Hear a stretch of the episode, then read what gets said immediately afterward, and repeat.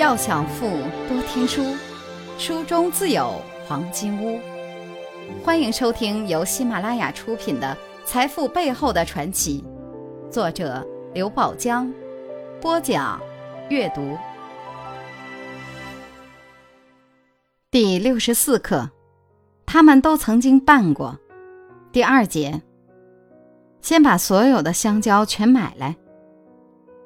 香港金至尊珠宝创办人林世荣自小失去父亲，与母亲和兄弟在广东一家叫海丰的临海小城相依为命。当时，这个贫穷的家庭唯一的收入就是到街头叫卖香蕉。由于卖香蕉的穷人子弟并不是他们一家，因此一开始林世荣的生意并不好做。但亲身经历过几次买卖之后，林世荣很快就发现了赚钱的窍门。从此，海丰街头每天早上都会出现这样的情形：一群衣衫破旧的小孩，在他们那位神情狡黠的头的带领下，把守住小城里每一个主要的路口，然后以很低的价钱买下几乎所有能碰到的新鲜香蕉。而中午时分，大街上就会出现一大群叫卖香蕉的孩子。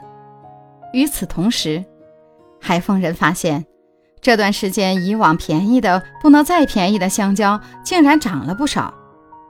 他们哪里知道，海丰的香蕉生意每天都会被林世荣以收购的方式垄断，香蕉都到了他的手里，他怎么可能不涨价呢？